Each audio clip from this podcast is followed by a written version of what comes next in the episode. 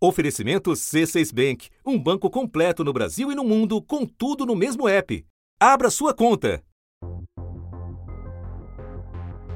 No país que ainda não tem vacina suficiente nem para o primeiro dos grupos prioritários, começou a circular a seguinte ideia: os laboratórios fizeram um compromisso de atender primeiro os governos dos países.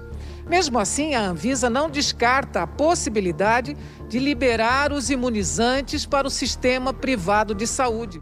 Primeiro, as clínicas privadas anunciaram tratativas para obter um imunizante ainda não aprovado pela Anvisa. A vacina é a Covaxin, do laboratório Bharat Biotech, desenvolvida em parceria com o Conselho Indiano de Pesquisa Médica. Em nota, a Associação Brasileira das Clínicas de Vacinas deu a notícia e disse que está negociando a compra de 5 milhões de doses. Depois, um grupo de grandes empresas obteve sinal verde do governo para importar doses. O presidente da República detalhou. Nós fomos procurados por um representante de empresários e nós assinamos uma carta de intenção favorável a isso, para que 33 milhões de doses do Oxford viesse do Reino Unido para o Brasil a custo zero para o governo. E metade dessas doses, né, 16 milhões e meio, entrariam aqui para o SUS e estaria então no Programa Nacional de Imunização, seguindo aqueles critérios. E outros 16 milhões e meio ficariam com esse empresário para que fossem vacinados então os seus empregados, para a economia não parasse. Mas a fabricante, às voltas com o atraso na entrega de doses para a União Europeia, disse que não é bem assim coube a AstraZeneca colocar um fim no racha criado dentro do governo sobre a liberação ou não da compra de vacinas pelo setor privado. O laboratório já disse que não tem condição de vender para empresários, porque a capacidade de produção já está comprometida com governos e organizações multilaterais. O arranjo em discussão encontra poucos paralelos fora do Brasil todos os países que a OMS vem trabalhando, a gente está verificando que as compras estão sendo feitas pelo governo e não pela iniciativa privada. Mesmo naqueles em que o sistema de saúde é majoritariamente privado, como os Estados Unidos, são os governos que adquirem e ofertam gratuitamente a única arma conhecida para acabar com a pandemia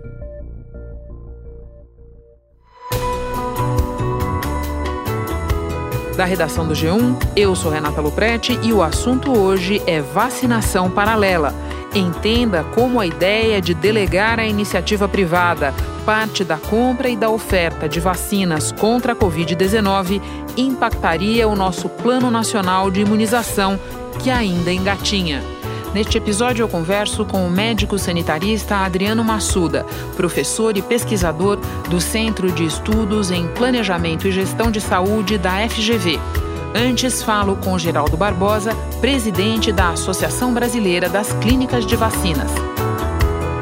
Quarta-feira, 27 de janeiro. Geraldo, a Associação de Clínicas de Vacina que você preside quer comprar 5 milhões do imunizante indiano para ofertar aqui no Brasil. O que garante que essa negociação não venha criar uma concorrência com o poder público? Basicamente, desde o princípio, a gente adotou um critério de avaliar se esse imunizante não era é, concorrente do que estava sendo ofertado para o sistema público. E esse foi uh, uma das premissas básicas do início da negociação. Na nossa visita à Índia, a gente teve essa certeza pelo presidente da Bharat que não, que essa vacina seria complementar, que ela, se ela não viesse para o Brasil, ela iria para outro país. E a nossa chegada, a gente tem no nosso planejamento para abril aproximadamente, a gente acredita que o governo já vai ter alcançado o grupo prioritário. Então a gente acha que a gente vai somar pessoas vacinadas e não concorrer com o que o governo estaria fazendo. Que grupo prioritário você acha que o governo vai ter alcançado até abril? A nossa expectativa é que, que os maiores de 75 anos, os profissionais de saúde, aquela, o esquema que está preconizado pelo Ministério da Saúde. No plano original do Ministério da Saúde, a primeira fase da vacinação seria voltada para os profissionais de saúde, idosos acima de 75 anos, pessoas com mais de 60 anos que vivem em asilos, povos indígenas e comunidades ribeirinhas. Esse grupo tem ao todo 15 milhões e 500 mil pessoas. Como são duas doses, seriam necessárias mais de 31 milhões de doses só para esse grupo prioritário. A gente acredita que já vai estar até com a segunda dose completa até abril. Infelizmente, é, dentro da nossa programação, a gente imaginava que ia ter um volume maior de doses mas mesmo assim a gente está com a expectativa muito boa para que isso aconteça. E mesmo com esse volume menor de doses, não te parece que essas doses que vocês ou que outras pessoas viessem a negociar eh, poderiam, na verdade, encorpar o plano público de vacinação? O governo tinha já divulgado a quantidade de doses que ele ia comprar. Em nenhum momento a vacina da Bharat Biotech tinha feito é, parte desse quantitativo que o governo tinha definido. Agora, o governo federal tem acordos fechados para a compra de 100 milhões de doses da vacina de Oxford, desenvolvida pela AstraZeneca em parceria com a Fiocruz, 42 milhões e meio de doses via consórcio internacional COVAX, liderado pela Organização Mundial da Saúde. Então, quando a gente adicionou esses 5 milhões de doses, a gente entendeu que era 2 milhões e meio a mais de brasileiros que a gente ia acelerar o processo de vacinação, alcançando a cobertura vacinal mais rápido. Geraldo, explica para nós como, onde e a que preço essas vacinas seriam ofertadas nas clínicas particulares. Na verdade, tradicionalmente já é um serviço das clínicas privadas no Brasil. A, a questão de preço ainda está no processo de formatação. Por enquanto, a gente está só viabilizando a oferta desse imunizante mesmo. Então, a gente está na fase de esperar a Bharat Biotech entrar com o registro definitivo então a gente acredita que nos próximos dias teremos essa formação de preço. Geraldo, agora, oferecer doses só para quem pode pagar e não para quem mais precisa, não criaria uma fila paralela da vacinação? Não, a gente não enxerga isso porque o governo criou o, protocolo dele de vacinação e a gente respeita e apoia, inclusive a associação colocou à disposição todas as, as associadas, se o governo assim entendesse que era importante contribuir, se ele quisesse usar a nossa estrutura estrutura para alcançar mais rapidamente. O problema é que a, a dificuldade é o imunizante. Então, a gente entendendo que o governo, utilizando a vacinação dele e cumprindo o esquema que ele se propôs a fazer, quando a gente entrasse nesse processo, seria para somar. Na vacina de influenza, o governo vacina 70 milhões de pessoas e o mercado privado vacina 7 milhões. Então, a gente sempre adicionou um número a mais na cobertura vacinal de todas as vacinas e não será diferente nessa. Mas daí a gente não está falando de uma pandemia, certo, Geraldo? A gente não pode também abrir mão da nossa capacidade instalada e a capacidade técnica das clínicas privadas de prestar esse serviço, de não contribuir. Eu acho que é uma observação muito é, superficial falar nessa nesse, é, questão de, de, de, diferença de capacidade financeira. Na verdade, é um serviço que vai estar disponível para todas as pessoas e não será um critério de dinheiro, e sim de oferta do produto de acordo com a prescrição médica. Mas como assim não será uma questão de oferta de dinheiro? Se a pessoa tiver a prescrição e não tiver dinheiro para pagar, ela vai poder se vacinar na clínica? Teoricamente não, mas é uma, uma oferta. Mas ela, se ela tiver condição de, de, se vacinar no serviço público no período que o governo vai vacinar, aí sim ela terá acesso. O que a gente está fazendo é simplesmente somar esforços, porque se a gente for falar, ah, simplesmente, olha, não faremos nada, a, as clínicas privadas não vai fazer nada, a gente vai depender única e exclusiva do governo federal. Eu acho que a gente vai demorar muito tempo para alcançar a cobertura vacinal. Deixa eu entender melhor. Quando você diz que a associação apoia o Plano Brasileiro de Imunização, quer dizer que vocês seguiriam nas clínicas a ordem de prioridade estabelecida pelo governo? Ou seja, primeiro profissionais de saúde, depois idosos e por aí vai? Essa lógica seria seguida também? O que a gente vai respeitar e sempre respeitamos é a prescrição médica assim que o médico definir quem deve tomar ou não vacina, e é um critério técnico, não é um critério comercial, se ele assim definir todas as pessoas que procurarem a, a as clínicas privadas terão acesso, apesar que a gente está fazendo um direcionamento para tentar com que as empresas ofertem isso gratuitamente para seus colaboradores. Então não seguiria a lista de prioridades do plano do governo, certo? A princípio não, a não ser que o Ministério da Saúde assim o definisse, como a gente é subordinado a todas as diretrizes do Ministério da Saúde, a gente teria que acatar. mas a princípio, pela legislação vigente, nós não, não temos essa imposição ainda. Geraldo, eu agora vou conversar com Adriano Massuda, mas antes me despeço de você. Muito obrigada pelas informações, bom trabalho. Eu que agradeço.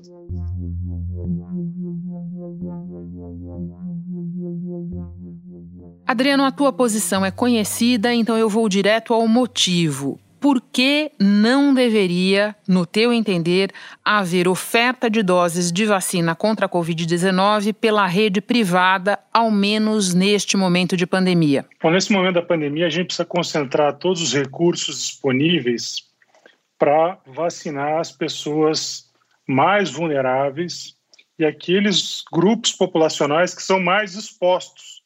São aquelas pessoas que mais precisam da vacina. Isso deve ter como objetivo evitar mortes né, que podem ser prevenidas. Uma resolução da Organização Mundial da Saúde estabelece que vacina é um bem público. As decisões em nível global sobre as vacinas contra a Covid-19 partem desse princípio. E ao longo do tempo, a gente vai criando uma imunidade coletiva que vai fazendo com que a gente busque a redução da transmissão do vírus e aí sim controlar a epidemia. Todas as, as campanhas de vacinação, os programas de vacinação funcionam dessa maneira. A gente tem que controlar um problema coletivo, que é a epidemia, e evitar mortes que podem ser prevenidas. Nesse sentido, é fundamental haver uma coordenação nacional, que historicamente é feita pelo PNI, uh, e com uma participação das secretarias municipais, né, que, que, é quem faz a, a vacinação na ponta, sob orientação também das secretarias estaduais de saúde. Então, nesse momento que a gente tem uma situação de um recurso absolutamente escasso no mundo e absolutamente fundamental para evitar mortes e para controlar a epidemia, a gente não pode se dar o luxo de desperdiçar esse recurso, de fazer um mau uso desse recurso. Há quem defenda a oferta em paralelo pela iniciativa privada com o argumento numérico, diz que isso significaria mais gente vacinada. A vacinação de quem pode pagar, ela teria um efeito coletivo no combate à pandemia, como defendem essas pessoas? Ela pode até ter um efeito coletivo, mas o principal efeito que vai ter vai ser um aumento da inequidade. Quem vai ter acesso primeiro à vacina vai ser quem consegue pagar por ela e não necessariamente quem mais precisa. E não é essa lógica que deve governar a, o enfrentamento de uma pandemia tão grave como a gente está vivendo. Né? Acho que a gente tem um problema moral, um problema ético, né, pela inequidade na distribuição de recursos num país extremamente desigual. A gente tem feito pesquisas que têm visto que o Brasil, diferente de países europeus, é, os grupos mais afetados foram aqueles em pior situação socioeconômica. Pessoas que precisaram usar o transporte público para se deslocar durante a pandemia são as maiores vítimas do novo coronavírus. É o que aponta um estudo da Unifesp, a Universidade Federal de São Paulo. Pela pesquisa, nos bairros com mais idosos, mais pessoas com renda familiar de até três salários mínimos e mais trabalhadores autônomos, mais mortes aconteceram porque essas pessoas ficaram mais expostas ao vírus. Nesse grupo mais vulnerável também estão donas de casa e estudantes. Então, por esses motivos, né, uh, você pode até ter uma ampliação, mas isso não vai resultar na uh, proteção daqueles que mais precisam. Então, eu acho que esse é o principal motivo pelo qual todo o recurso neste momento, que chega ao país né, de, de vacinas que podem ter um efeito de proteger vidas, deve ser feito de acordo com as prioridades estabelecidas pelo Programa Nacional de Imunização. Ou seja, Adriano, quando a gente fala vacina para quem mais precisa, nós não estamos falando só das comorbidades, só das faixas etárias mais avançadas. Nós estamos falando dos estratos da população onde as pesquisas demonstram o vírus mais circula e que não seriam atendidos pelas clínicas privadas, é isso? Perfeitamente. A gente né, tem visto situações dramáticas né, na região norte do país, em particular em Manaus. O estoque de oxigênio nos hospitais acabou e pacientes agonizaram sem poder respirar. Profissionais de saúde e as famílias dos doentes entraram em desespero. O colapso que se anunciava veio de forma devastadora. Que retrata muito bem essa situação. Mas isso não aconteceu só lá. Né? E a gente ainda está no meio dessa pandemia. O que aconteceu em Manaus pode se repetir em outras cidades. O que a gente observou nas análises já de internações e de óbitos que são as cidades com maior, com menor desenvolvimento socioeconômico, com a menor infraestrutura de, da rede assistencial e que tiveram um menor índice uh, de distanciamento social, de mobilidade urbana, foram as mais afetadas. Então, a gente tem que pensar que a vacina é uma etapa de uh, um processo de enfrentamento a uma pandemia os insumos eles vão chegar ao longo desse ano e provavelmente as vacinas vão chegar ao longo desse ano e provavelmente vão precisar do ano que vem também para conseguir garantir uma imunidade coletiva. Então a gente tem que é, proteger quem mais precisa. Essa é a função né, da, da, da, da vacinação nesse momento e ao longo do tempo e buscando criar uma imunidade coletiva que garanta a interrupção é, da transmissão do vírus no nosso país. Vamos examinar mais um argumento de quem defende a vacinação em paralelo na rede privada. O argumento de que isso desafogaria em alguma medida o SUS. Faz sentido? Esse é um argumento bastante utilizado para quem defende acesso a leitos privados para desafogar o SUS.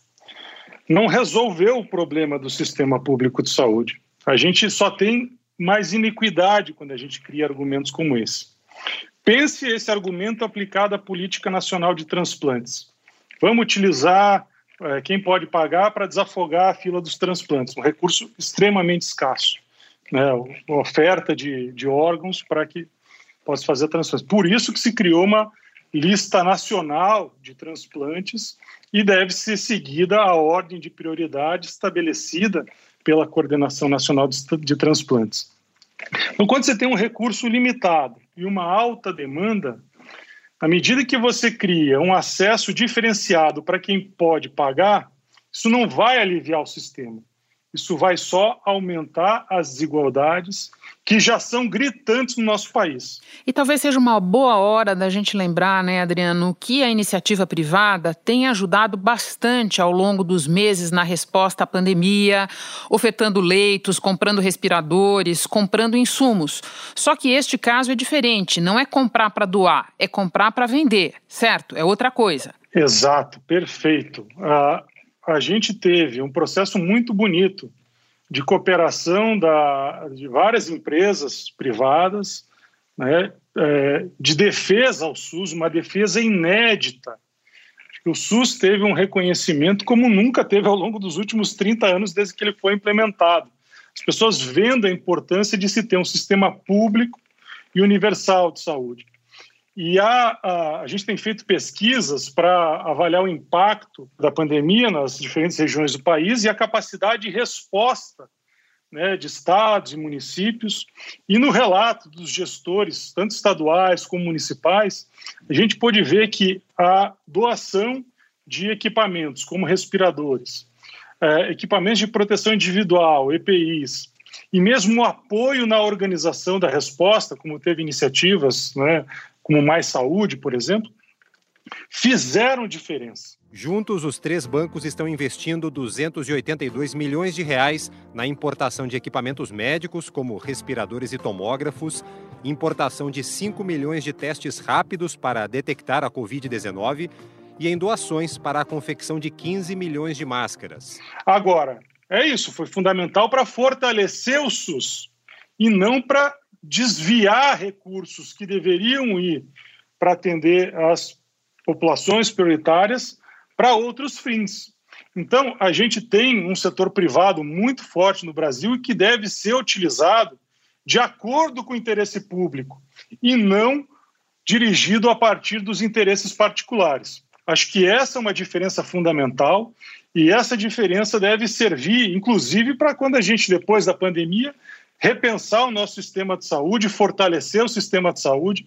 É, o Plano Nacional de Imunização é um plano bom que o Ministério da Saúde fez em parceria com o apoio de sociedades de especialidades, vários médicos especialistas, epidemiologistas, que historicamente colaboram com a preparação dos planos. É, tem um problema grave no Plano de, Nacional de, de, de, de Imunização, que é a falta de uma ação de comunicação. Isso deveria ser algo a ser corrigido emergencialmente, de chamar atenção para a necessidade de toda a população se vacinar, né, seguindo as ordens de prioridade. A população precisa ser informada para isso, favorecendo o interesse nacional e que todos vão ser vacinados, mas seguindo as ordens de prioridade. A discussão toda, ela, ela joga uma espécie de cortina de fumaça, ela faz uma cortina de fumaça e acaba revelando um outro problema que é maior. Não existe vacina disponível no Brasil em nível suficiente. Ou seja, está todo mundo buscando o mesmo tipo de produto, a vacina, ou o mesmo tipo de ingrediente para a produção da vacina.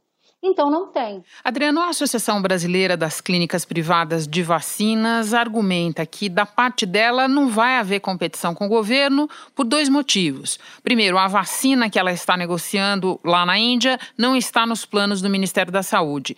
E segundo, porque as doses para as clínicas só chegariam no momento em que os grupos prioritários tivessem sido vacinados. É bem verdade que ninguém sabe quando é esse momento, mas esses são os dois argumentos que elas apresentam apresentam. Faz sentido? Se a gente tivesse uma situação já controlada, planejada, sabendo quantos insumos vão chegar e que isso seria adicional a, a um plano que já está estabelecido, a gente poderia até discutir. Isso já está acontecendo né, para outras, outras vacinas que complementam o calendário nacional de vacinação apresentado pelo Ministério da Saúde.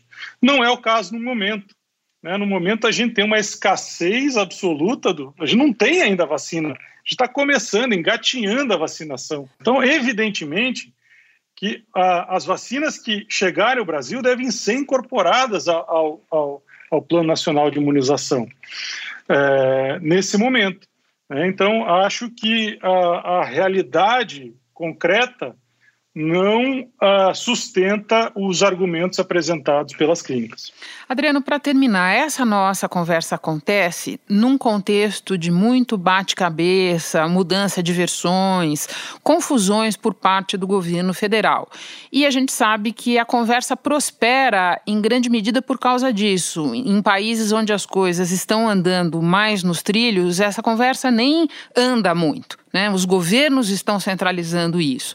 Agora, as coisas, como você bem disse, estão engatinhando do ponto de vista da vacinação aqui.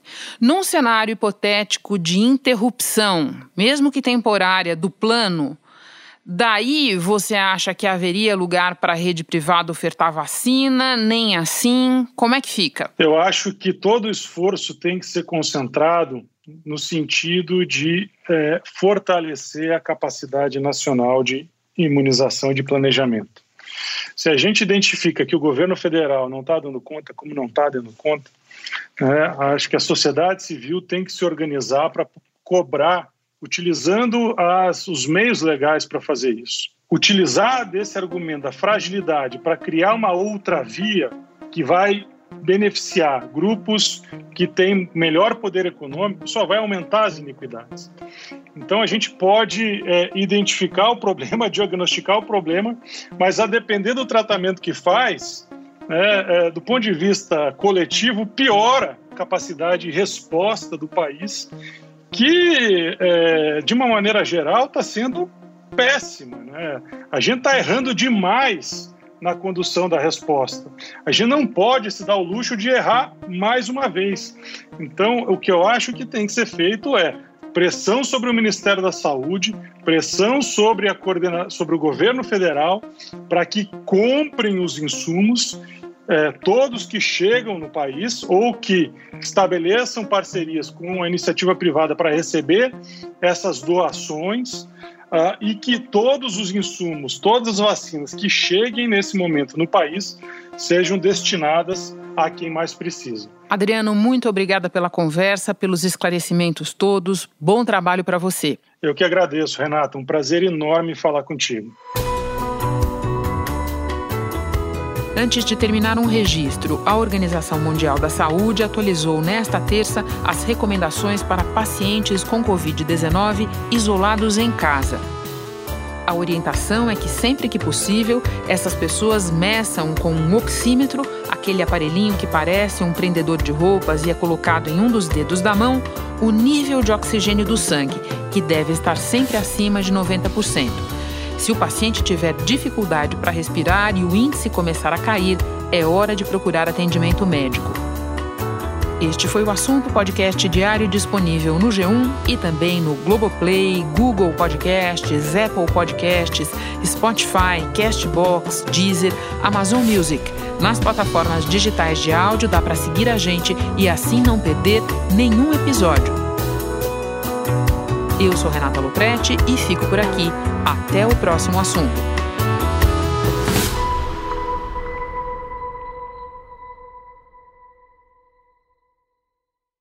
Você no topo da experiência financeira que um banco pode oferecer. Escolha um banco completo no Brasil e em qualquer lugar do mundo. Abra sua conta no C6 Bank.